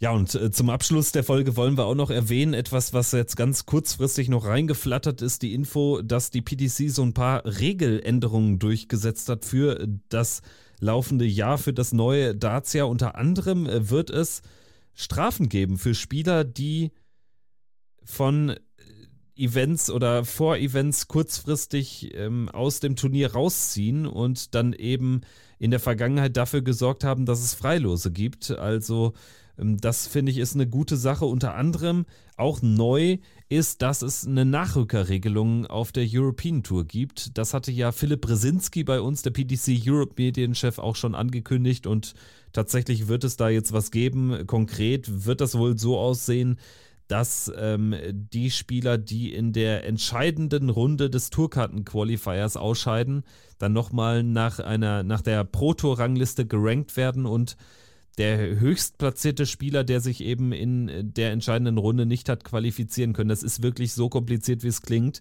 Der bekommt dann eben nochmal die Chance über die Nachrückerregelung, wenn da jemand ähm, rauszieht, fristgerecht. Ansonsten bekommt ja derjenige, wenn er nicht fristgerecht, da ist jetzt noch nicht klar, was ist fristgerecht, was nicht, dann bekommt der eben noch eine Strafe aufgebrummt. Das ist wirklich, es ist so kompliziert, wie es klingt. Es ist kompliziert. Ich drücke es in meiner Erklärung einfach aus. Ich finde es richtig, dass man jetzt auch dadurch ein Zeichen setzt in doppelter Hinsicht, dass man auch ähm, die Spieler spüren lässt, wenn sie absagen, auch kurzfristig, dass sich das in monetärer Hinsicht für die Spieler im negativen Sinne bemerkbar macht Und was die Nachrückerregelung angeht, muss ich sagen, äh, es ist kompliziert. Es müssen die Verantwortlichen von der PDC, von der PDC Europe verstehen. Und egal, wie diese Nachrückerregelung dann auch gemacht ist, für mich ist nur wichtig, dass wenn die European Tour Events stattfinden, wir dann auch ein volles Teilnehmerfeld von 48 Spielern bzw. Spielerinnen haben. Mehr interessiert mich nicht. Hauptsache keine Freilose mehr. Ja, und das sieht auf jeden Fall gut aus. Da hat die PDC wirklich den Weg für geebnet. Ansonsten gibt es auch Regelungen, die die internationalen Qualifier für die Weltmeisterschaft betreffen, etc. pp. Da hatte ich jetzt äh, kurz angedeutet am Anfang der Folge, als wir über Grant Sampson gesprochen haben, dass er gute Chancen haben wird, den Afrika-Qualifier erneut zu gewinnen, denn er müsste diesmal nicht an Devin Peterson vorbei, denn der dürfte nach den neuen PDC-Regeln den äh, Afrika-Qualifier nicht spielen, weil er eben mehr als ein Jahr die Tourkarte hat und das betrifft auch andere Spieler, wie zum Beispiel Labanauskas dürfte nach neuer Regelauslegung, genau wie Madas Rasma, nicht den Qualifier Nordic and Baltic spielen oder die Turnierserie. Da muss man natürlich jetzt noch gerade ziehen, was ist jetzt ein Eintages-Qualifier, was eben nicht. Also alles noch so ein paar offene Fragen werden wir aber natürlich auch, wenn es soweit ist und wenn es dann wirklich darum geht, hier natürlich im Podcast auch nochmal besprechen. Aber das sollte erstmal so ein kleiner Einblick sein, bevor es jetzt hier in einen Deep Dive übergeht. Den wollen wir euch wirklich ersparen, denn dafür ist das auch äh, viel zu sehr hartes Brot und da müssen wir erst nochmal selbst ordentlich reinsteigen, um da alles dann auch wirklich zu begreifen, denn das ist wirklich, ja, nicht immer ganz einfach, dieses äh, Regelwerk zu durchsteigen, zumal ja die PDC auch dafür berühmt ist, im laufenden Jahr, in, im Laufe einer Saison auch äh, so ein paar Anpassungen noch vorzunehmen. So sieht's aus. Deswegen werden wir uns das alles nochmal ganz in Ruhe durchlesen und äh, ja, dann mit diesen äh, ja stichhaltigen Informationen, die wir uns herausgearbeitet haben, an euch herantreten. Alles andere würde wahrscheinlich auch den zeitlichen Rahmen jetzt sprengen, Kevin. Insofern, das soll es gewesen sein für die, ja, nennen wir sie erste reguläre Folge im neuen Jahr. Wir würden euch herzlich einladen und wir würden uns freuen, wenn ihr auch in den folgenden Folgen dabei seid. Wir melden uns dann, Stand jetzt ist der Plan, montags wieder. Regelmäßig dann natürlich auch wöchentlich. Das heißt, wir haben die große Q-School-Analyse und haben auch dann noch den Blick auf das Bachrhein Darts Masters, was da am Donnerstag und Freitag ausgetragen wird. Super. Das war's. Danke fürs Einschalten und macht's gut. Ciao, ciao. Ciao.